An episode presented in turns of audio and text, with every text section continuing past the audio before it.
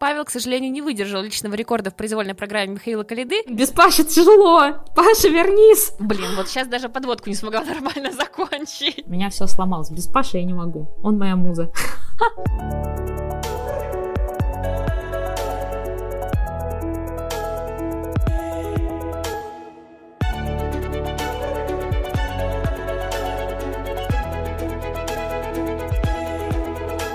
Всем привет! Это подкаст «Чистый хвост». Здесь мы обсуждаем фигурное катание, и сегодня у нас очень необычный состав, нас всего двое, потому что наш редактор Павел, к сожалению, не выдержал личного рекорда в произвольной программе Михаила Калиды и временно покинул состав нашего подкаста.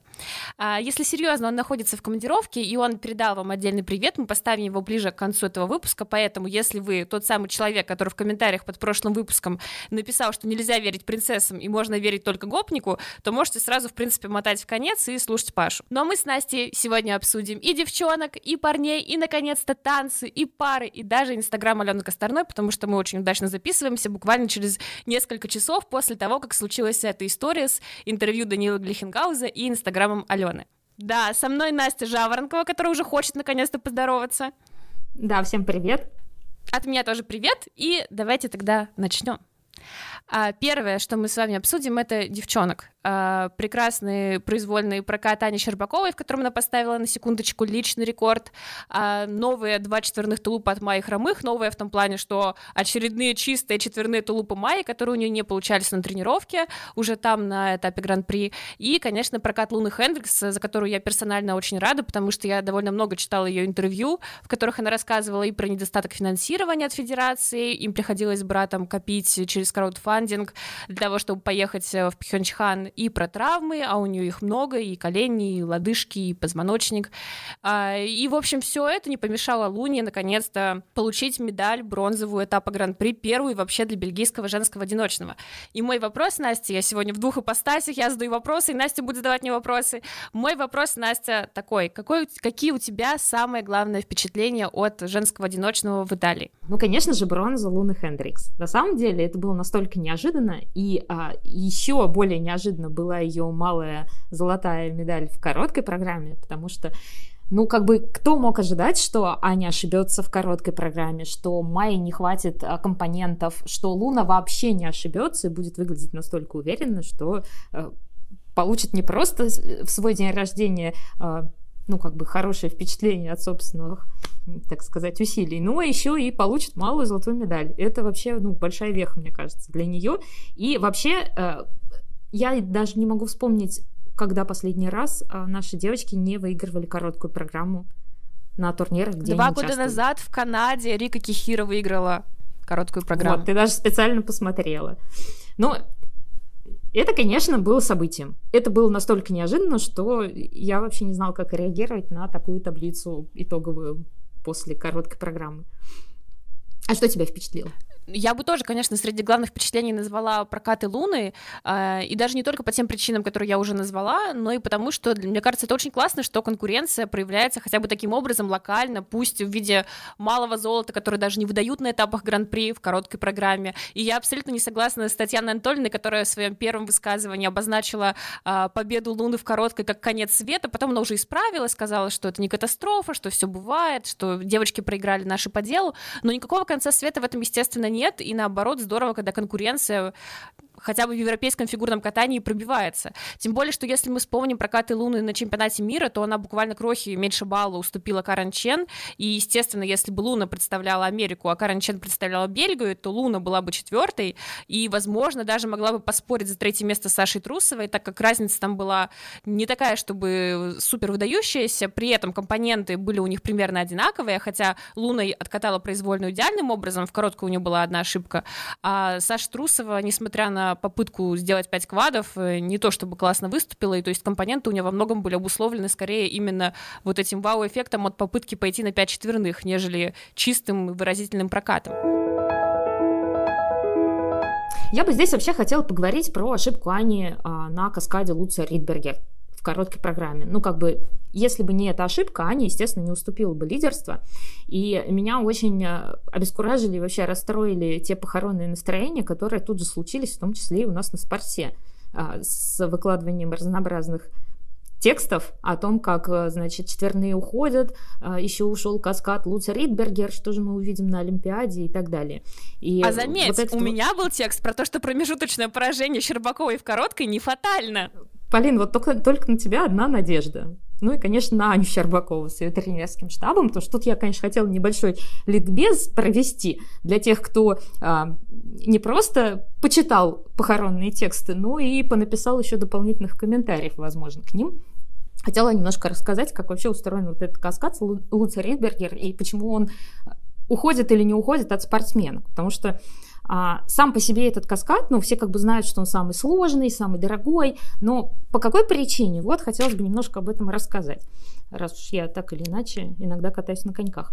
А, сам по себе Ридбергер, он требует э, специфичного захода на этот прыжок. Со скрещенными ногами спортсмен заходит на тройку, и если он отталкивается, то у него происходит прыжок, и разворот вот этой тройки происходит в воздухе. Если он не отталкивается, тройка получается на льду. Получается обычная рейдбергерная тройка. Соответственно, вопрос, как э, спортсмен может оказаться после первого прыжка, удачно реализованного, в данном случае луца, со скрещенными ногами. Здесь, ну, во всех остальных прыжках ну, собственно, и даже на луце, если не собираешься делать вот этот каскад, спортсмен выезжает э, в ласточку. Свободная нога у него вытягивается плечи разворачиваются в исходное положение, и спортсмен выезжает. Если же вы хотите сделать ридбергер сразу после луца, вам надо недоразгруппироваться. И вот этот вот момент, то есть плечи, плечами нужно остановить крутящий момент. Нужно не вытягивать ногу назад, а оставить ноги скрещенными, собственно, чтобы потом заходить на ридбергер. очень многие спортсмены этого не умеют. Но ну, не то чтобы не умеют, для них это вызывает ну, большие сложности. Тем более после луца, у которого сама по себе инерция у этого порошка остаточная, очень минимальная. Поэтому зайти после луца вот на такой вот сложный прыжок, эм, ну, для многих спортсменов это большой риск. Аня это умеет. То есть здесь как раз вопрос в том, что либо спортсмен умеет, либо нет. И Уйти такой каскад может только в одном случае, только если спортсмен перестает тренироваться совсем, теряет всю форму, у него под вопросом уже все каскады. А в данном случае, мне кажется, к гадалке можно не ходить. Аня напрыгивает четверной луц, четверной дестабилизирует тройной луц. Из-за этого у Ани появляется вот такая проблема, то есть как побочный эффект. Собственно, квад луц мы видели на раскатке. Аня его действительно тренирует, напрыгивает и даже возможно, хотела сделать в произвольной программе. А как дал интервью Даниил Глихенгаус, ее просто как бы поберегли и отговорили. Поэтому вот все эти похоронные настроения, которые иногда царят э, в СМИ, меня несколько, ну, как бы удивляют. Потому что, ну, явно спортсменка хочет к следующим этапам выйти уже с двумя четверными. Она сделала флип и теперь собирается выходить и с флипом, и с луцом в произвольном. Ну хорошо, тогда вопрос со звездочкой. Ты сказала, что Луц Ридбергер уходит только если спортсмен совсем не тренируется, потому что да, этот каскад предполагает наличие базового умения его исполнять. Либо ты его делаешь, либо ты его не делаешь в принципе. Алина Загитова перед Олимпиадой Пхенчхане могла прикрутить к Луцу 4 Ридбергера. Мы видели это прекрасное видео с тренировок, которое разошлось по Ютубу очень широко и набирало тысячи просмотров. Но при этом в, в ее полтора постолимпийских сезона у нее этот каскад то пропадал, то появлялся. Она иногда делала одинарный Ридбергер, иногда ей ставили недокрут но она, очевидно, тренировалась. Она, в конце концов, стала чемпионкой мира через год после Олимпиады. То есть у нее каскад вроде бы полностью не уходил. Тогда в чем была проблема? И почему у Ани Щербаковой не может быть то же, что было у Алины? Просто пропажа каскада как следствие взросления. Скорее здесь просто потеря концентрации, потому что вот этот вот секундный момент, когда ты можешь подхватить Ридбергера и все-таки прыгнуть его, а, ну, он очень маленький по сравнению с любым другим прыжком. То есть вот если мы посмотрим, например, произвольную парней, там а, Казуки Тамона прыгнул четверной а, в своей короткой программе, долго вальяжно выезжал, потом прицепил двойной. То есть вот такого вот э, времени на раздумывание с э, Луци Ридбергером просто нет. Ты либо пан, либо пропал, либо прыгаешь, либо не прыгаешь. То есть вот этот вот момент концентрации, его вообще терять нельзя ни на секунду. Но зато у Луца Ридбергера есть вот такой запасной вариант, что если ты все-таки не прыгнула Ридбергер, выводи свободную ногу назад и прыгай тулуп. Собственно, вот, мне кажется, с Аней произошла ровно такая ситуация. И, и здесь вот как бы на следующий день она спокойно прыгнула этот Луц Ридбергер, совершенно не задумываясь ни на секунду, и все прошло идеально. То есть, что как бы свидетельствует о том, что проблемы конкретно с каскадом нет. Возможно, проблемы с луцом. Может быть, у Алины Загитовой была именно проблема с луцом, а никак не с самим каскадом как таковым. Хорошо. Я посмотрела Анины оценки в Италии, сравнила их с оценками в Будапеште. Там разница в 18 баллов, естественно, в пользу Гран-при в Италии. Но если мы будем сравнивать Аню уже с Валиевой, то даже с ошибкой на треном акселе, которая была у Камилы на Финляндии трофи, она получает на 10 баллов больше, чем идеальная Щербакова с одним четверным флипом. А если Камила не делает ошибки на акселе, вернее, хотя бы выезжает его в степ-аут, то она набирает уже 180, причем у нее компоненты выше, чем у нынешней Щербаковой. Поэтому для меня такой, возможно, риторический риторический вопрос, нужен ли Ане сейчас второй квад. С одной стороны, вроде бы Данил Глихенгаус и сама Аня в интервью упоминали о том, что лучше не пытаются делать на тренировках, но пока нет такой суперстабильности, чтобы вставлять его в программу, и им хотелось откатать чисто с одним четверным. С другой, для того, чтобы соперничать с Валиевой, Щербаковой, безусловно, нужен второй четверной, возможно, даже третий, потому что в короткой Аня, даже если катает ее без ошибки на каскаде, тоже проигрывает Камиле заочно. А, соответственно, вот мне интересно, будут ли они все-таки рисковать хотя бы на втором этапе Гран-при, который у Ани довольно простой а, по составу участников. Там у нее основная соперница это Косторная, а, про которую мы поговорим еще ближе к концу выпуска. Я бы на их месте, наверное, рискнула, именно из-за того, что накатывать контент нужно уже сейчас для того, чтобы на чемпионате России пробовать выходить на два четверных. С Трусовой бороться Аня может даже, наверное, с одним квадом, и мы это видим снова, сопоставляя их оценки с двух разных стартов. Да, мы все помним, что это неправильно, но тем не менее, Трусова также с произвольной с одним четверным набрала на 10 баллов меньше, чем Маня. 4 балла за счет компонентов потеряла, что-то на двух тройных, на двух третьих уровнях на вращении дорожки, и остальное это просто надбавки за прыжки и чуть более дешевые каскады, так как Саш, Саша сейчас не делает каскад с Ридбергером. Вот, э, поэтому не знаю, Настя, хочешь ли ты порассуждать со мной на эту тему? Но мне было бы интересно, наверное. Я Давай. тебе так скажу, что сравнивать э, действительно оценки с разных стартов а, очень не показательно даже в рамках одного, одного спортсмена, потому что если мы возьмем, например, Майю Хромых и посмотрим на ее компоненты, то э, даже они в зависимости от старта хотя вот у спортсменки было всего их два, они уже поменялись. То есть у нее были а, компоненты 70 в Будапеште и 68 сейчас, хотя и тут, и тут у нее была ошибка. Поэтому мы не знаем, как будут вести себя еще и оценки Камилы Валиевой.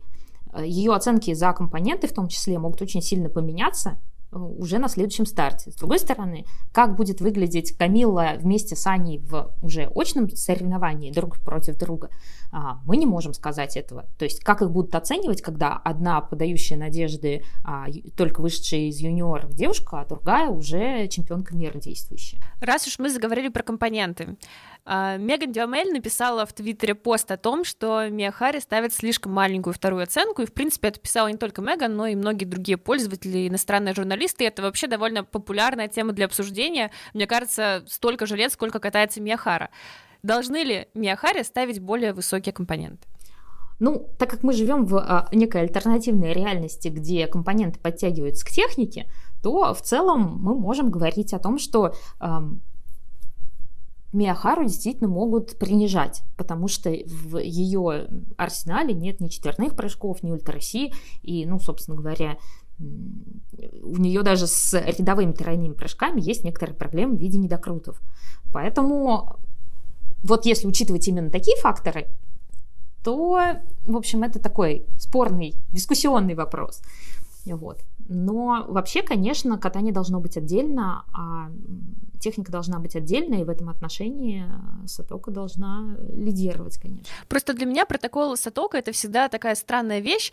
Ты видишь, с одной стороны, вот эти вот низкие компоненты, которые у нее, ну, на уровне выше, скажем так, чем у, естественно, юниорок вчерашних, но ниже, чем у тех же самых Щербаковой, Валиевой, пока еще выше, чем у хромых. А, и в то же время я часто замечаю, что у нее надбавки за прыжки, ну, не самые низкие, хотя прыжки у нее действительно довольно слабое место.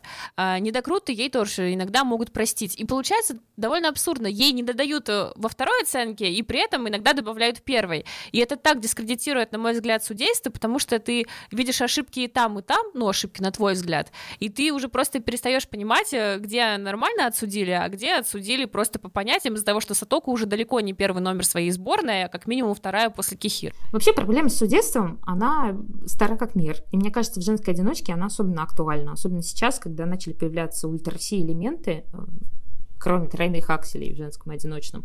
А, она действительно, ну, никак не может определиться система, как именно оценивать фигуристок в зависимости от того, чисто ли они выступали, какие ошибки они совершили. То есть вот, э, возвращаясь к той же Майе Хромых и ее компонентам, например, у человека всего лишь второй или какой второй взрослый старт, а тем не менее ее уже, например, в компонентах сначала повысили, потом понизили, и, скорее всего, это произошло из-за того, что у нее была ошибка именно на тройном прыжке, а, в то время как Ультраси она свои исполнила отлично. Ну, то есть здесь сами судьи такое ощущение, что не понимают, как пользоваться той системой, которая, собственно, у них уже есть.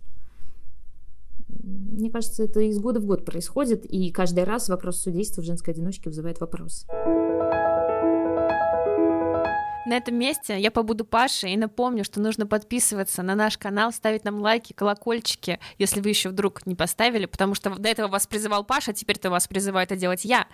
И слушать нас на Яндекс Музыке, Spotify, Apple подкастах и разных других классных платформах. А мы с Настей наконец-то переходим к нашей любимой теме, которой, в принципе, можно было бы посвятить отдельный выпуск и даже отдельный подкаст к мужскому одиночному катанию. Вот, Настя, скажи, мы сразу перейдем к десерту, к прокатам Михаила Калиды, и будем обсуждать их полчаса, пока нет Паши? Или все-таки начнем с камбэка Кагиямы и антикамбэка Боя Надзиня? Или, например, обсудим Диму Алиева, Пети Гуменника, прекрасную прическу Дениса Васильевса? Что хочешь?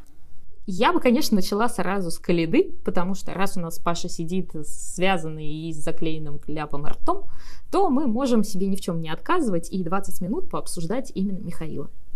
Как тебе такой план? Хорошо, вот есть две версии. Первая версия Алексея Ягудина о том, что Михаил включил Калиду а, и откатался так себе. По крайней мере, это очень сильно прослеживалось в комментариях Ягудина в короткой программе. И есть вторая версия, версия Алексея Николаевича Мишина о том, что если бы Калида хотя бы один прыжок из испорченных сделал чисто, то он бы занял первое место на этом этапе.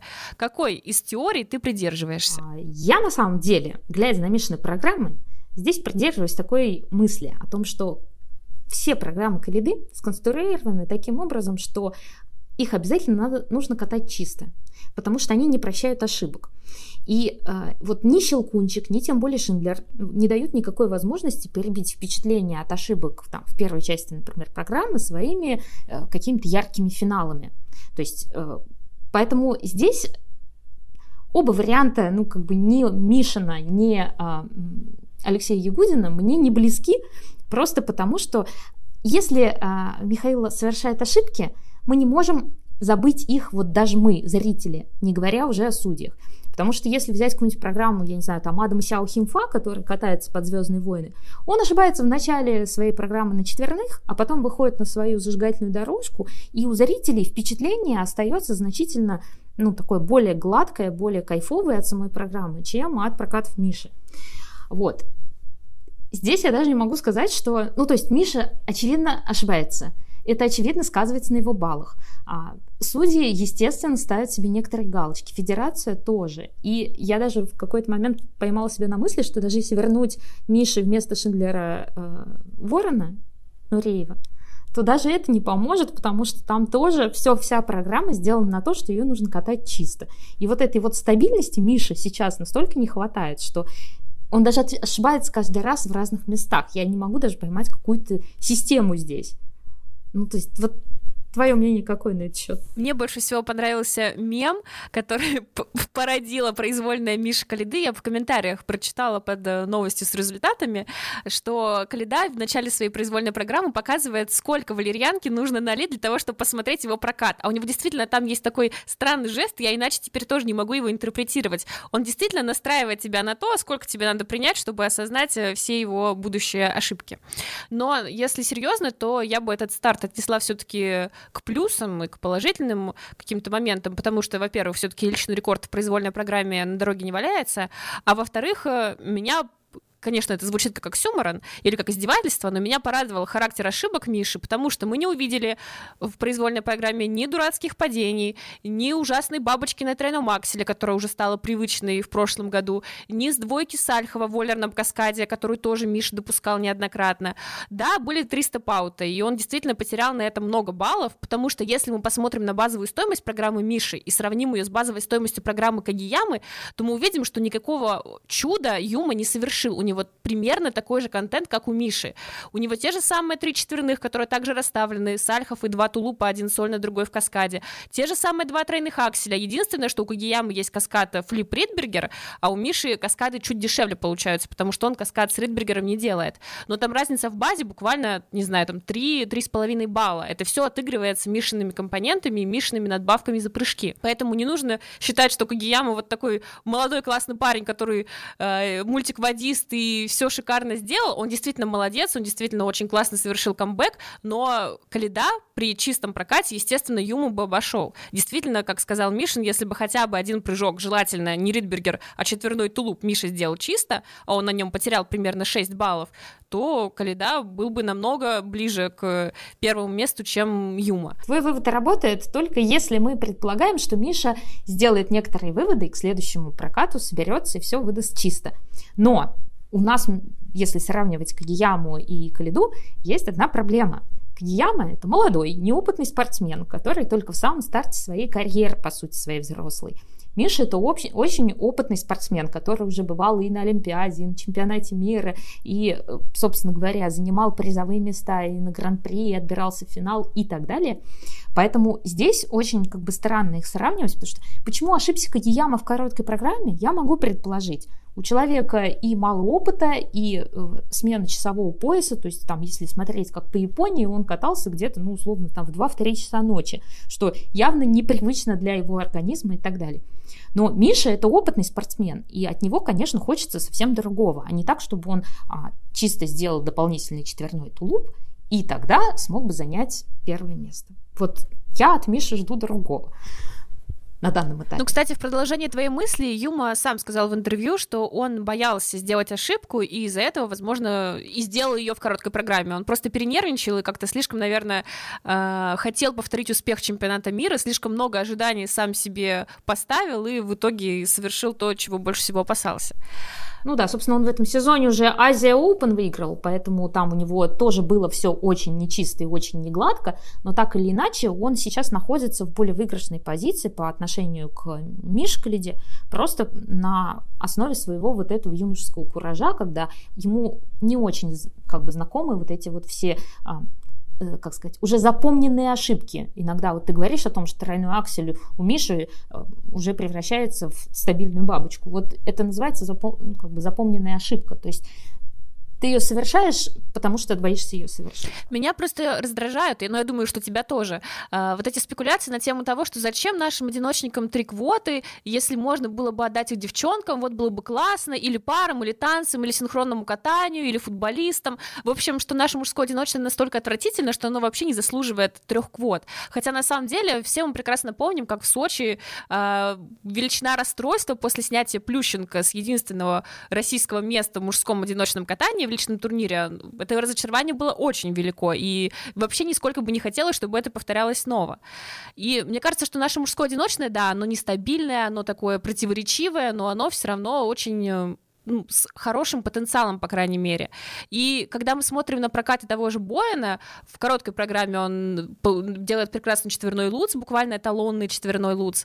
В произвольной программе он откатывается по ее итогам на седьмое место и набирает баллы меньше, чем победительница в женском одиночном.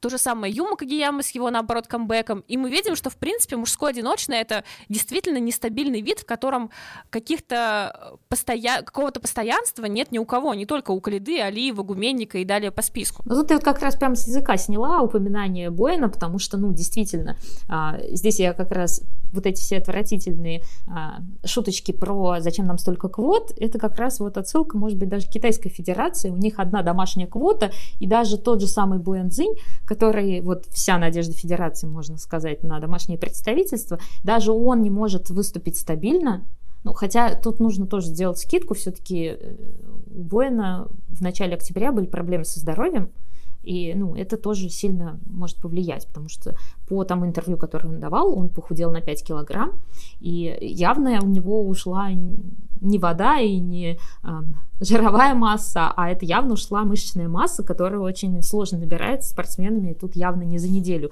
э, исправляются такие вещи. Поэтому, ну, конечно, сложно говорить о мужской одиночке именно так, что, а, что это не, некоторые постоянные, ну, как сказать, величины. Но, с другой стороны, то, что у Боина не получилась произвольная программа, дает нам шанс на э, Женю Семененко в финале Гран-при.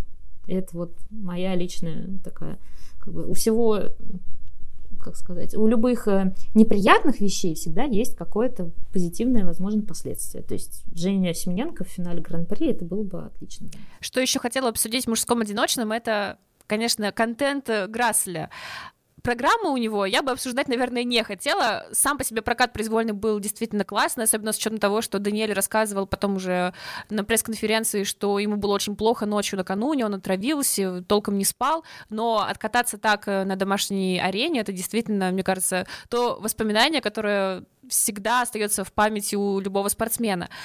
Но программа, когда ты смотришь особенно его короткую, и ты видишь этого белого ворона, Калиды, но на самом деле в исполнении Даниэля это слегка напоминает не ворона, а голубя, извини, Даниэль, мне кажется, что не стоило брать эту тему буквально на следующий год после Калиды. Слушай, а ты знаешь, что дело даже не только в том, что а, не стоило после Калиды, сколько вообще про- проблема в презентации самого Даниэля. А он, насколько я знаю, он поздно начал кататься достаточно, то ли в 7, то ли в 8 лет, хотя обычно фигурное катание приходит в 5, в 6, ну, в 6 это уже тоже считается поздно. А, так вот, у Даниэля есть одна серьезная проблема, которая мешает визуально воспринимать прокат классно. Он а, при группировке втягивает голову в плечи, из-за этого все его прыжки и то же самое, группировка происходит и при вращениях тоже, а, очень сильно портятся линии которые, ну как вот, как гармонично должен выстраиваться силуэт.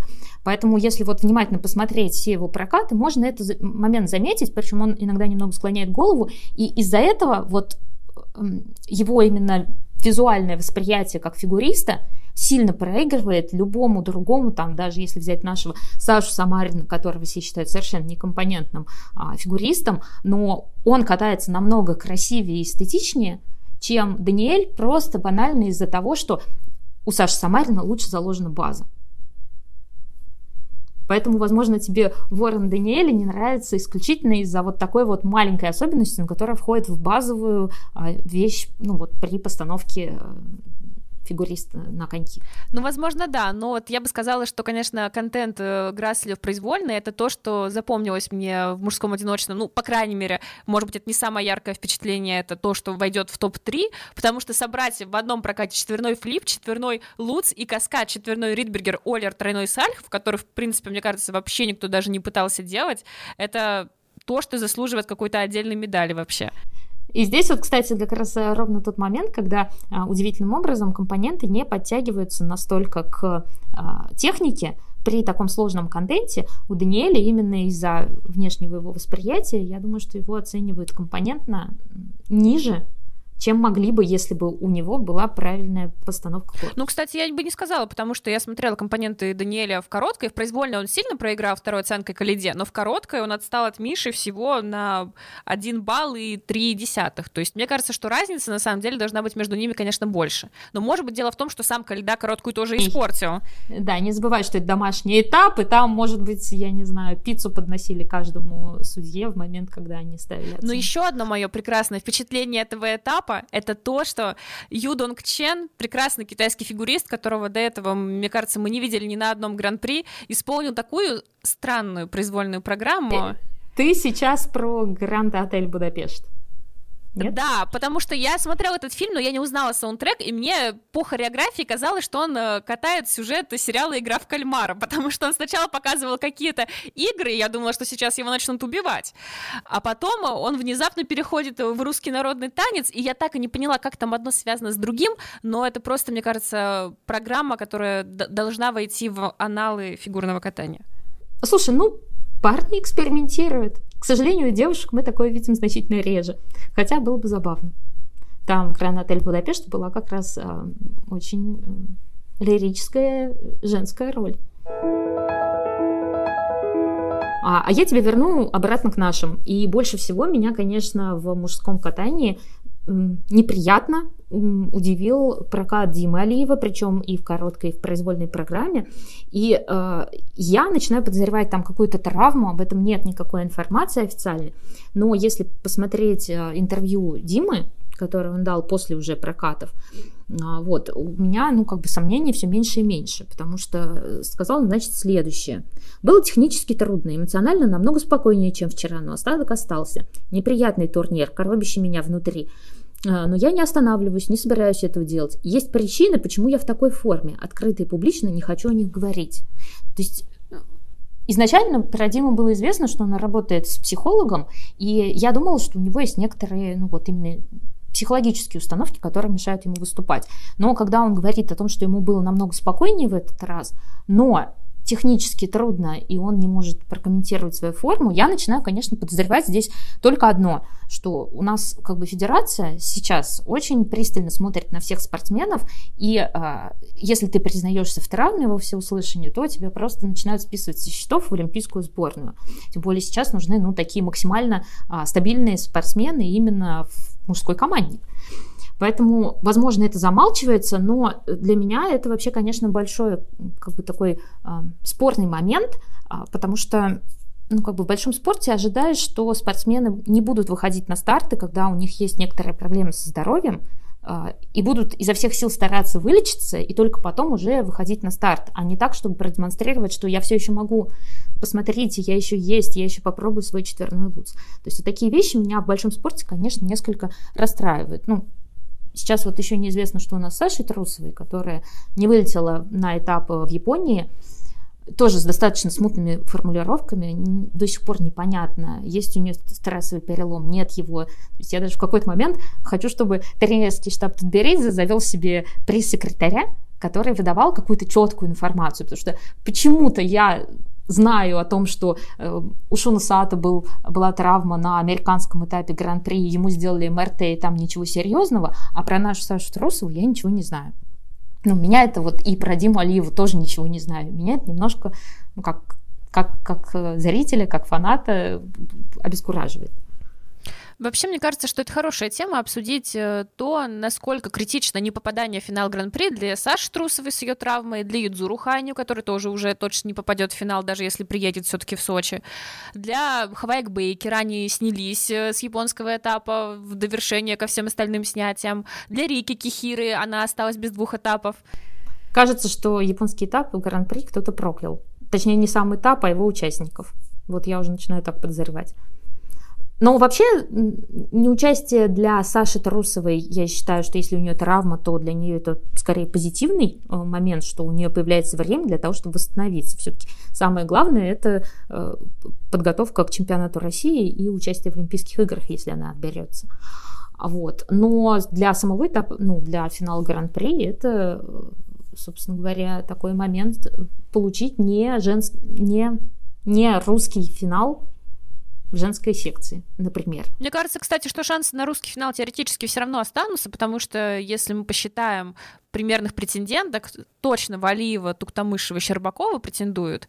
Усачева, который может вообще сейчас выиграть японский этап в отсутствии конкуренции, Майя Хромых со вторым местом на своем итальянском этапе, есть еще Ксюша Синицына, но у нее было четвертое место в США, поэтому здесь, конечно, все сложнее, особенно учитывая то, что первое место она на своем этапе не возьмет. Но есть еще Алена Косторная с бронзой, и вот у нее шанс составить таки русский финал есть. Здесь зависит от того, на каком этапе у нас участвует Алена Косторная. И там у нее предостаточно, собственно говоря, соперников. А здесь, а, учитывая, что в Японии у нас ездит только Даша Усачева, ей основную, так сказать, основные ее соперники будут, а, например, Ян Ю, которая с золотом вполне возможно может попасть в финал. И вот ей с ее акселями действительно имеет смысл брать золото. В этом случае она будет в финале. Ну и раз уж я самый главный фанат Ханью в этой студии этим вечером, то... Это не вот трудно, потому что нас здесь всего двое.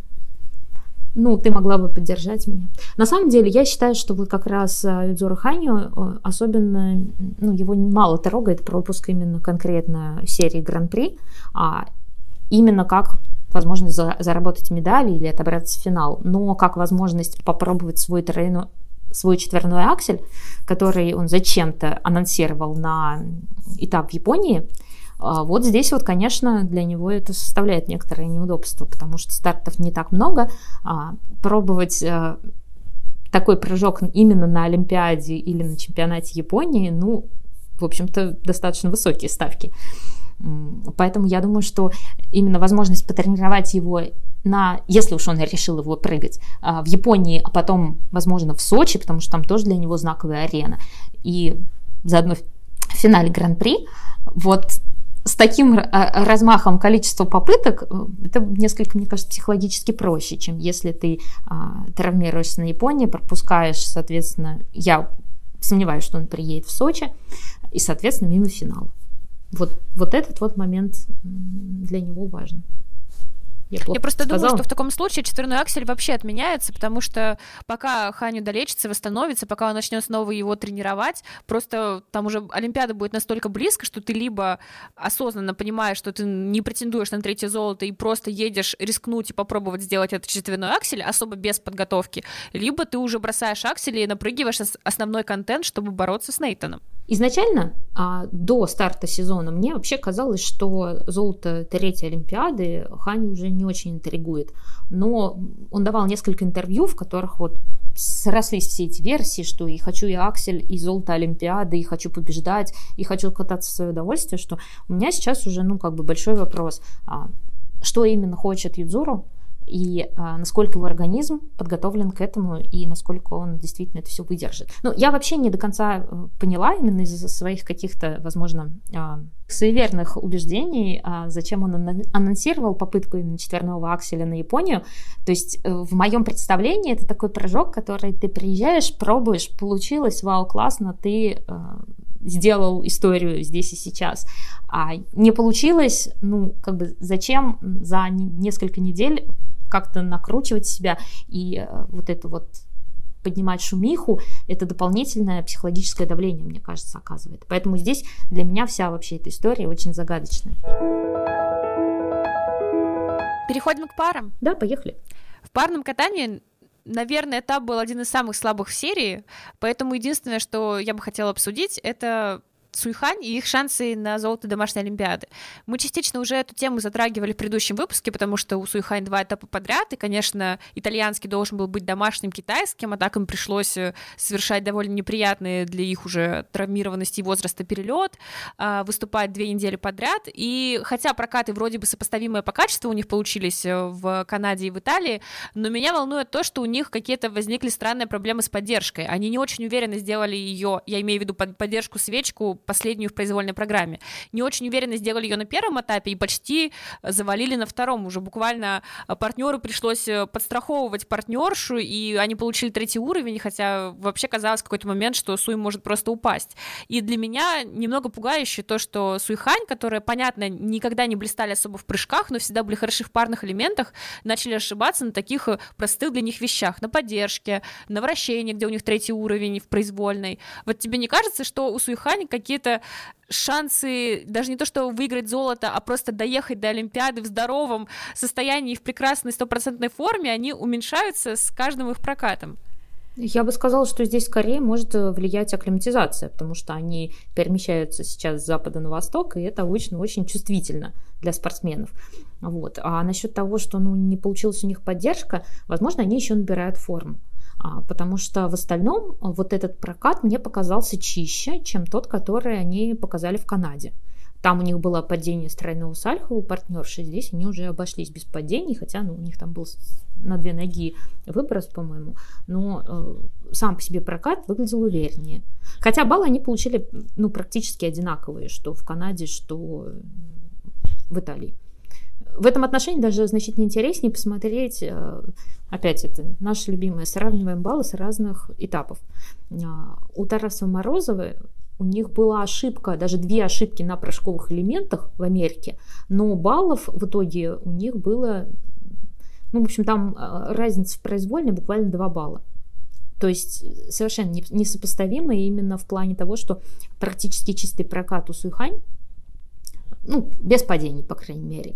И э, у Жени с, с Вова, и у них была ошибка, ну, две серьезные ошибки, и при этом очень близко по баллам. 142 против ну, 144. Раз... Раз уж ты дала мне индульгенцию на то, чтобы сравнивать баллы с разных стартов, то я посмотрела, сколько поставили в компонентах Мишины Галямову на Финляндии трофи и сколько поставили в компонентах сейчас Суихань. И получается, что у китайцев отрыв от э, э Насти и Саши в короткой программе 1 балл 16 сотых, и в произвольной 1 балл и 6 десятых, чисто во второй оценке. И я думаю, что просто это настолько крошечный отрыв, который к тому же может еще больше уменьшиться, если Настя и Саша продолжат набирать ход, они еще не выступали на Гран-при, и я думаю, что этот, этот отрыв просто никак не компенсирует ту разницу, которая сейчас у них есть в технике. Ну, это вот самый главный, конечно, момент, когда мы посмотрим, как будет выступать Мишна Галямов. Это очень сильно интригует, потому что мы уже увидели Байкова Козловского с их ошибками, а, с очень неудачным прокатом. А вот. И как, как пойдет у наших действующих чемпионов мира, это очень интересно. Но тут нужно не сбрасывать со счетов такую вещь, что первые этапы Гран-при всегда выступают слабее, просто за счет того, что это самое начало сезона, спортсмены набирают форму. А выступать после того, как ты съездил уже на несколько стартов, а, понакатал программу и так далее, уже спортсмены в любом случае выступают более уверенно, и вероятнее всего у Мишины Галямы будут более высокие баллы, потому что у них просто этапы идут позже. Но посмотрим. Если, кстати, еще развивать тему снятий, то очень интересное обоснование тому, что Пенг Цзинь не будет выступать на своем этапе Гран-при во Франции, а, дали, собственно, сами Пенг Цзинь на пресс-конференции. Они сказали, что федерация сняла их, потому что это вопрос здоровья и безопасности. Даже после итальянского этапа им приходится отбывать карантин, и благодаря этому как раз Китай и победил пандемию, благодаря тому, что они очень внимательно соблюдают все протоколы. Вот это, конечно, очень интересный момент, потому что кажется слегка абсурдным то, что Пингзин — это вторая пара Китая, и пара, которая легко могла бы претендовать на финал Гран-при, приезжает на один этап, потом пропускает часть тренировок из-за карантина, и потом не приезжает на второй этап ради соблюдения протоколов э, ковидной безопасности. Мне кажется, они поехали на этап в Италию просто потому, что это, ну, номинально тот самый китайский этап, который просто перенесся. Они просто не стали сниматься оттуда, просто чтобы показаться иностранным судьям со своей программой. Кстати, у них отличная короткая.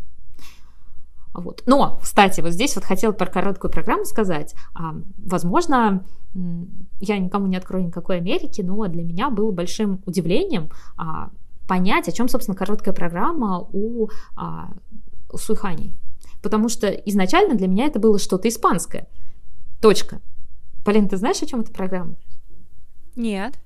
Вот. Я наконец-то поняла, что это программа из э, «Миссия невыполнима 2». Там была главная тема именно двух вот этих главных героев, э, спецагента Итана Ханта и воровки Наи. У, у них характеры даже вот в самом «Миссии невыполнима 2», у них даже характеры очень похожи на то, как взаимодействуют между собой а, Суихань. Они, она такая же своенравная, она такая же э, резкая, взрывная. Он э, себе на уме. И, в общем, вот эта вот история из фильма, она переносится на лед. Это тот момент, когда герои знакомятся между собой, и э, Итан Хант позволяет Найе совершить ограбление, потом ловит его и ловит ее на этом ограблении и предлагает сотрудничать вместе. То есть вот мне кажется, эта история она как бы обыграна в короткой программе, просто без э, аннотации это не совсем понятно, но если точно знать, что это миссия невыполним 2, то просто испанская мелодия обретает дополнительный смысл. Честно сказать, я не смотрела «Миссия невыполнима 2» и даже «Миссия невыполнима 1», но я поверю Насте, потому что всегда верю Насте, и предлагаю ей перейти к танцам. Наконец-то. Мы на предыдущих двух этапах их не обсуждали в принципе, а тут у нас сразу два явления. Это, во-первых, новые танцы Степановой Букиной, и во-вторых, это уже не новые, но все-таки первый раз откатаны на Гран-при танцы Пападакис и Сизерона. Начать хочу все-таки с Саши Я Вани. очень рада. Да, начать хочу с Саши и Вани, потому что они пропустили открытые прокаты, пропустили все челленджеры, которые были в начале сезона, и приехали только сейчас э, на итальянский этап. И мне было очень любопытно посмотреть на их, э, даже не то что ритмический танец, хотя я люблю песню Everybody, Backstreet Boys. Uh, у них она в, обработке, но все равно прекрасно. Uh, но мне даже было интереснее посмотреть на произвольно, потому что когда я увидела тему Ромео и Джульетты, я сразу немного разочаровалась, так как мы уже видели столько Ромео, Джульетт, юных, взрослых, откатанных и совсем маленькими детьми, и откатанными взрослыми людьми. Был танец под Ромео и Джульетту у Мэдисон, э, как раз Хаббл и Зака Донахью, которые были на этом этапе, просто уже с другой постановкой. У них Ромео и Джульетта была несколькими годами ранее. Была Ромео и Джульетта у Алены Косторной. В общем, кто только не катал эту тему, и мне кажется, что у Степанова и Букина получилось сделать довольно необычную интерпретацию. У них, во-первых, музыкальная нарезка все-таки не супер банальная, хотя я бы убрала, наверное, у них вторую часть такую с вокалом. Вот она как раз отдает повторением всего, что мы видели раньше в других видах. А сам, сам танец в, в остальном, мне кажется, такой в духе очень Саши и Вани, которые любят брать что-то необычное. Я тоже пришла, пришла в шок, потому что Ромео и Джульетта э, в прямом смысле слова входит в тройку самых популярных композиций, которые использовались на Олимпиаде в Пхенчхане. Но, слава богу, здесь все совсем иначе, чем мы ожидали. А сам танец, конечно, у них получился очень яркий. А, очень много вещей для развлечения публики, я так это называю. То есть много растанцовок. Все они сделаны очень интересно и оригинально. И э, сейчас, если бы в студии действительно сидел Паша, он бы сказал, что я говорю как Алексей Ягудин. Вот. Но а, действительно, танец очень сделан с душой и очень новаторский. Мне понравилось. Это, мне кажется, перебивает впечатление даже от поцелуя из Молина Руж. И новая поддержка, кстати, у них Ромео и Джульетта, да, вы, выглядит более страстно, чем Молина Руж. Новая поддержка у них, кстати, еще в произвольном э, по прямой, где Ваня едет в пистолетике. По крайней мере, я у них за последние несколько лет похожих поддержек точно не вспомню. Я, пожалуй, тоже. С ритмическим танцем мне показалось, что провисает середина, но я думаю, что здесь проблема даже не в Саше и Ване, а в том, что сама идея ISU скрестить бульдога с носорогом и такой паттерн и э, уличные танцы, в принципе, довольно своеобразные, и мне кажется, что максимально удачно получилось это сделать только у Габриэла с Гийомом. Вот у них я не вижу разницы между первой частью танца, второй и третьей. Кстати, Авербух тоже в своем комментарии говорил похожие вещи, что для него этот танец не распадается на куски, что вот здесь мы показываем движение движений там из хип-хопа и вакинга, смотря что вы взяли для своей пары, а здесь мы пытаемся откатать паттерн на высшие уровни. Габриэл и Гийом, они же поменяли вот этот самый музыкальную композицию для э, паттерна, который идет во второй части. Изначально они уже катались несколько раз с другим музыкальным отрезком, музыкальным куском. А в этот раз они презентовали вот эту программу в новом виде. Ну, на мой взгляд, стало лучше, потому что а, мне нравился их ритмический танец и до этого, но теперь он выглядит более органично на самом деле. А, хотя вот ты вообще заметила, хочется мне спросить, что они поменяли э, вторую часть в своем танце?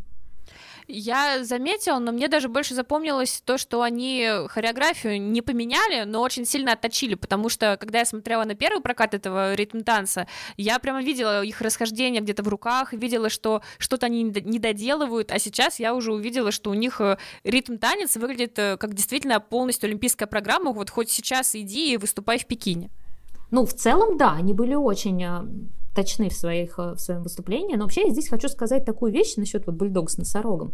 Все на самом деле не так в лоб, потому что если мы посмотрим а, комьюнити от ISU, то они заявляли, что вы можете взять именно вот эти вот а, урбанистические стили, как они их назвали, то есть там хип-хоп, диско, свинг и так далее, и перечислили целую кучу. Также вы можете взять джаз, регги, реггетон и блюз. То есть там большой, а, так сказать, выбор, какие стили вы можете поиспользовать. То есть вы можете взять только блюз и строить все на нем. Или взять тот же самый диско и а, с обработкой его сделать. Есть много композиций, где диско соединяют, замедляют очень сильно, и он превращается в блюзовую композицию. Поэтому в целом а, здесь я вот такой проблемы какой именно как все это соединить, не вижу. Я скорее вижу проблему с тем, что все наши русские танцевальные пары пошли как раз по пути того, что давайте мы возьмем прям хип-хоп-хип-хоп, то есть не возьмем диско, не возьмем какие-то более мягкие стили, а все склеим именно вот в таком ключе, что пусть уж у нас будет хип-хоп, и так, чтобы вот уж мы в рваных штанах, а, я не знаю, в шортах или там в шароварах, еще в чем угодно, ну, то есть в том, чем ходят обычно улицы, уличные танцоры, и в этом же исполним потом блюз. Вот здесь вот немножко меня вызывает диссонанс, то есть вот а, Габриэл с Гийомом поступили хитрее, хитрее в этом вопросе, потому что они взяли такой стиль, который мягко входит в блюз и, соответственно, не вызывает такого диссонанса, когда ты смотришь сам танец. Ну, раз уж ты сказала про российские пары, не могу не уточнить про Наталью Бестемьянову. Засудили Степанову Букина или нет? А, это, я знаю такую ловушку. Это называется «Объясни правила в танцах на льду за 5 секунд без регистрации СМС». Ну, на самом деле в танцах просто очень много нюансов. И вот так вот за 5 минут не объяснишь, где, как, кого оценивали и почему получилось именно так. Но есть некоторые вещи, которые, ну, очень э, легко проверить самому, просто внимательно посмотрев прокат. Если мы возьмем Габриэлу с Гийомом, если мы возьмем Хаббл и Донахью пару а, и сравним с нашими Сашей и Ваней, при этом имейте в виду, я фанат Саши и Вани даже больше, чем нашей главной пары сторон. Больше, чем фанат Дианы Дэвис и Глеба Смолкина? Паша, разлогинься. Так вот, почти весь произвольный а, танец у пар, занявших первое и второе место, поставлен так, что между партнерами никогда нет двух вытянутых рук. То есть руки партнерши хват э, за запястье и руки партнера. Вот таких вот э, паттернов, очень больших по времени, вы никогда не найдете. То есть почти всегда партнеры катаются либо в закрытых позициях, либо они разъезжаются друг от друга только в тот момент, когда им нужно сменило ребро, э, вывел свободную ногу вперед перед собой, поставил, заново поехал. Только в эти моменты они разъезжаются. А у Вани Саши есть серьезная проблема в скорости партнерши. И поэтому у них почти весь танец поставлен таким образом, что партнеры разъезжаются, съезжаются, разъезжаются, съезжаются. Очень много э, именно хватов за запястье, когда э, Ваня подтягивает партнершу к себе, потому что она не может догнать его по скорости. И это ну, накатывается исключительно опытом. То есть либо Ване нужно как бы выработать какую-то скорость, чтобы Саша за ним всегда успевала. Либо Саше нужно научиться настолько хорошо скользить, чтобы не отставать от Вани, и вот это вот бесконечного сближения и разъезжания партнеров не наблюдалось. То есть это вот прям такой маркер, который очень заметен, если посмотреть просто, сколько времени партнеры едут на вытянутой руке друг от друга. И все. И здесь видно класс кота, Класс катания нашей пары несколько ниже, а в танцах на льду оценивается именно скольжение. На самом деле, если выключить Пашу и серьезно посмотреть на протоколы, то даже если вы не хотите по каким-то причинам утруждать себя просмотром произвольных танцев, то вы увидите опровержение словам Натальи Бестемьяновой о том, что русский судья больше всех старался, чтобы засудить Степанову Букина, просто открыв э, протокол, так как там прекрасно заметно, что русский судья ставил Саша и Ваня примерно на 5 баллов больше в среднем, чем другие судьи в произвольном танце. Чуть поменьше разница в ритмическом, но, естественно, никаком засуживании речи там не шло, и Саша с Ваней в протоколе российского судьи занимают э, вполне себе достойное место. Никто не пытался их э, на зло опустить. Хотела еще добавить про баллы Габриэлы и Гийома. Они сейчас, естественно, не максимальные, даже если мы попытаемся сравнить их баллы за произвольные с баллами Синицына и Коцелапова на чемпионате мира, а, то Габриэла и Гийом этим оценкам слегка проигрывают, причем даже сотые проигрывают компонентами. Ну, понятно, что мы опять же говорим о том, что нужно сравнивать их уже на одном старте с одной бригадой, когда они Э, когда обе пары будут присутствовать э, очно на одном турнире, для меня немного более, наверное, настораживающим является их протокол из ритм танца, потому что там пока много и вторых, и третьих уровней, но с другой стороны, я думаю, что здесь как раз речь идет о том, о чем говорила Настя, когда Габриэла и Гийом приедут уже на свой второй этап, там все будет почище в технике, и я даже специально посмотрела их протокол из э, серии Гран-при в сезоне 2019-2020, и у них точно так же было на первом этапе много вторых, третьих уровней, на втором этапе уже только один третий уровень, все остальное четвертого и с хорошими надбавками. Ну, учитывая, что они еще продолжают переделывать танец, я здесь вообще не удивлена. Потому что, ну, все-таки накатываться должна уже конечная композиция. А мне здесь, конечно, очень интересно посмотреть, э, как наши Синицын и Коцалапов подготовят свои танцы, потому что а, в Японию они вылетели, Участвовать они там собираются, но при этом мы еще ни разу не видели, например, их произвольный танец после переделки, которую они анонсировали. Поэтому вот будет очень интересный этап посмотреть, а, как выглядят, собственно говоря, главные соперники Олимпийских игр. Тем более, что сетка меня. составлена как раз таким образом, что Синицын, Гацелапов и Пападаки Сезерон не пересекутся ни разу до финала Гран-при, потому что оба раза Габриэл и Гийом попадают на Степанову Букина, что сильно осложняет Саше и Ване дорогу в финал Гран-при. И это печально. И именно их я бы хотела там видеть. Последнее, что мы хотели обсудить с Настей, а может быть даже не очень хотели, но нас очень просил об этом Паша, это Инстаграм Алены Костороной после интервью Данила Глихенгауза. Если вы вдруг пропустили эту прекрасную Санта-Барбару, то речь идет о том, что Даниил дал интервью, где сказал, что наша любимая Алена, это цитата про нашу любимую, а, должна благодарить своих тренеров не в Инстаграме, а своими прокатами. И буквально через пару часов после этого Алена удалила из своего Инстаграма тот самый пост, который она выложила после канадского гран-при, где она сказала спасибо что, за то, что ее терпят э, Терри Георгиевне и Данилу Марковичу. Если честно, даже не знаю, что мы тут можем обсуждать, потому что я, в принципе, понимаю, наверное, реакцию Алены, все ее действия, поступки, которые она совершает, говорят о том, что у нее очень непростой и очень интересный, импульсивный характер, и когда она прочитала эти слова в интервью, наверняка она решила, что ну раз не нужны, так не нужны, и я удаляю. И все эти странные отписки от э, Тутберидзе якобы в Инстаграме, какие-то блокировки, которые постоянно обнаруживают фанаты, это, мне кажется, тоже какая-то часть их взаимоотношений, и я думаю, что и Глихенгаус, и Тут Беридзе и Дудаков, все прекрасно привыкли к этой взбалмошности Косторной, и, наверное, они как-то могут с ней ужиться. Поэтому я не вижу здесь чего-то критичного, не думаю, что Глихенгаус будет обижаться на Косторную за то, что она удалила пост в Инстаграме, и он вряд ли бы сам это заметил, если он не прочитает новости про все это. А, ну, может быть, Настя, у тебя есть какое-то психологическое объяснение всей этой истории? А ты знаешь, на самом деле, учитывая то, что Алену приняли обратно, несмотря на то, что она уходила к Евгению Плющенко, я думаю, что а, удаление поста или а, интервью Глихенгауза об этом, а, о том, что не нужны благодарности, оно не сможет повлиять на взаимоотношения внутри группы. Поэтому э, это лишнее внимание какое-то, и даже сейчас, обсуждая это, мы привлекаем дополнительное внимание к этой истории.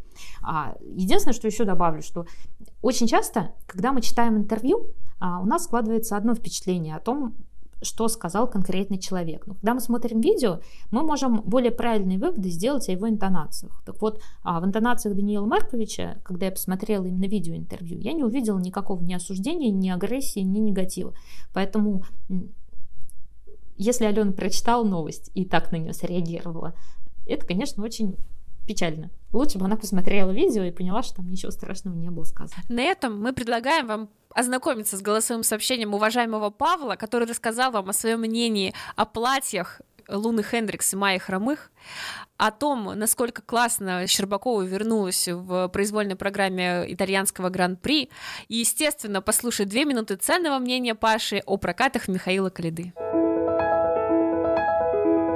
Привет, привет, всем привет, мои дорогие, мои любимые, том числе слушатели. Понятно, что ведущие Полина и Настя. Друзья, это чистый хвост, 34 номер.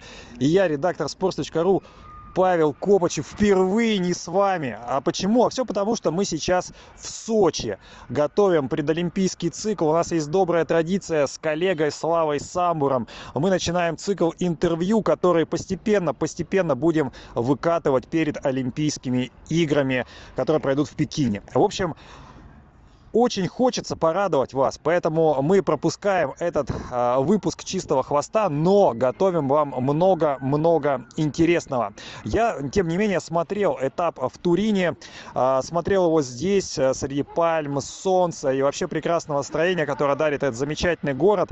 Э, что могу сказать? Ну, во-первых, э, могу поздравить с победой Аню Щербакову, которая, несмотря на тяжелый сезон, несмотря на травму, э, сейчас смотрится постепенно постепенно, постепенно убеждает. Но э, я бы отметил Майю Хромых, она великолепна, она красива. Какая она была с распущенными волосами на награждении. В общем, маечка просто супер. Мне очень хочется, чтобы она попала в олимпийскую сборную, хотя я понимаю, что шансов, наверное, не так много. А, что касается остальных, ну, новостей много, друзья мои. Вот, э, конечно, обо всем вам уже, наверное, рассказали, поговорили. Девчонки, они гораздо более эмоциональные, больше знают. Но с точки зрения здравого смысла, смысла, а, я бы хотел остановиться на Косторной и Трусовой. Понятно, что Трусова, вот э, новость пропускает э, этап Гран-при в Японии, соответственно, она уже не попадает в финал Гран-при. А, заранее, кстати, сейчас прошу прощения за то, что такой звук вынужден записываться на улице не так много времени. Вот прямо сейчас стою в Олимпийском парке и записываю для вас э, этот пламенный привет. А, так вот, несколько мыслей на этот счет. Честно говоря, когда Трусова и Косторная покинули группу Плющенко и опять вернулись в Тутберидзе, для меня это была такая немножко точка невозврата. Мне кажется, что суета, вот эта бесконечная а, попытка найти себя, она не приводит ни к чему хорошему. Поэтому лучше бы, наверное, и Алена, и Саша продолжали а, у Евгения и таким образом смогли бы возможно вот избежать такого водоворота событий в своей карьере, а сейчас э, мы видим, что у Трусовой травмы, у э, Косторной, ну, вообще непонятная ситуация, потому что э, она совершенно точно не делает то, что должна делать, то, что может делать, и, честно говоря, таким звоночком служит интервью Данила Глихенгауза. Вообще, то, что не проговаривает Этери Тутберидзе, иногда проговаривает Глихенгаус. Возможно, когда ему дают зеленый свет, возможно, когда он понимает, что ситуация уже достигла того Э, состояние того накала, когда молчать невозможно. Поэтому Глихенгаус так вроде бы намекнул, что Алена посещает тренировки, но практически все то, что Алена делает меньше, чем ее все подруги по, ком- по команде. И таким образом он дает понять, что Косторная аутсайдер в этой группе. И таким образом он дает понять, что Косторная, скорее всего, вываливается из этой олимпийской гонки. Конечно, не хочется прямо сейчас ставить крест ни в коем случае на Алене, но совершенно очевидно, что сейчас она уступает всем. И без э, вот э, трех тройных акселей, одного в короткой, двух, соответственно, в произвольных программах, она не сможет сможет бороться, а, как мы понимаем из уст Глихенгауза, сейчас максимум, что может делать Алена, это один аксель, а вот остальное уже не хватает. В общем, э, еще раз внимательно перечитайте это интервью. Хорошая работа коллег на самом деле, потому что э, я всегда читаю вот такие интервью Глихенгауза, как э, возможность то, что Этери не проговаривает сама. В общем, такой момент. Что касается Трусовой, вот все эти травмы, которые сейчас получились, мне кажется, они от того, что Александр бегает бегает. Бегает от одного тренера к другому, пытается э, найти себя 5 четверных, 6 четверных, 10 четверных. Возможно, как раз это потому, что меняется тренировочный процесс, и организм, он не в состоянии э, вот так быстро э, перейти и, соответственно, не так быстро способен понять все системы и быстро адаптироваться к ним. Поэтому здесь я бы все-таки э, считаю, продолжаю считать ошибкой, что и Трусова, и Косторная э, метались от э, тренера к тренеру. Ну, а в целом, друзья мои, э, хочу вас просто обнять и сказать, что следующий выпуск нашего подкаста уже будем записывать в нашем звездном, прекрасном составе. Я вам передаю здесь не только виртуальные мандарины, грейпфруты, хурму и все, что растет э, в этой замечательной части России. Россия огромная, Россия прекрасная, но и э, передаю вам э, э, привет такой фигурный, потому что очень хочется мне спортивный привет из нашей олимпийской столицы. И знаете еще что? Я посмотрел на э, такие замечательные платья, в которых выступала Луна Хендрикс, Александра Степанова. И мне кажется, что прекраснее фигурного катания просто не бывает вида спорта. Целую, обнимаю. Встретимся уже на следующей неделе. Не теряйте. Чистый хвост без меня также невозможен, как и грязный хвост. Обнимаю, целую.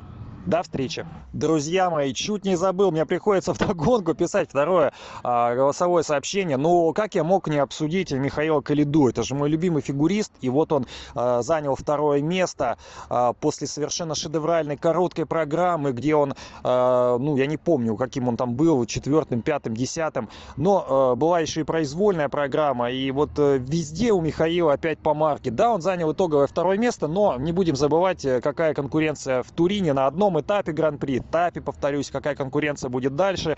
У Михаила проблемы э, с четверным тулупом, у Михаила проблемы со стабильностью, у Михаила э, проблемы на мой взгляд, э, с тем, чтобы осознать себя. Потому что сегодня вот все, что мы видим в исполнении Калиды, очень правильно сказал да, Алексей Гудин, включил Калиду. То есть в очередной раз что-то где-то налажал.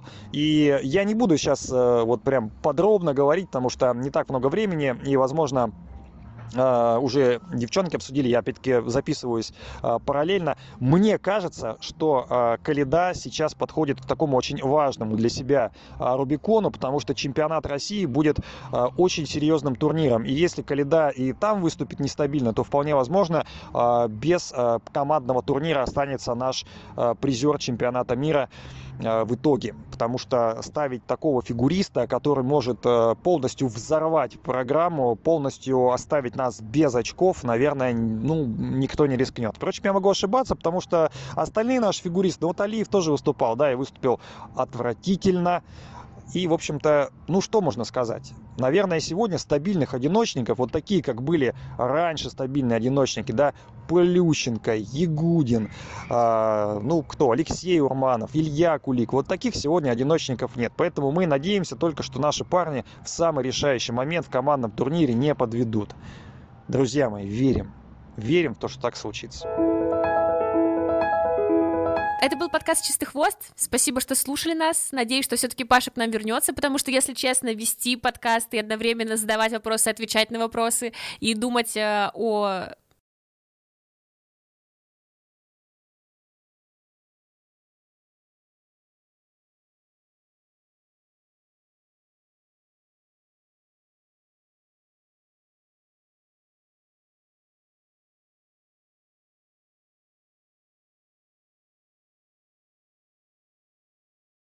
Это был подкаст «Чистый хвост». Спасибо, что слушаете нас. А, и надеюсь, что Паш к нам наконец-то вернется, потому что как бы мы не хотели выгнать его из студии, когда он не дает обсуждать нам танцы, но тем не менее без него очень тяжело. Задавать вопросы, отвечать на них одновременно очень трудно. Ставьте нам лайки, подписывайтесь на наш канал, пишите нам комментарии, обязательно пишите Паше, чтобы он вернулся. Обязательно восхищайтесь прокатами Миши Калиды и смотрите «Танцы на льду». Это все, что мы можем сказать по итогам данного выпуска. Всем пока! Пока!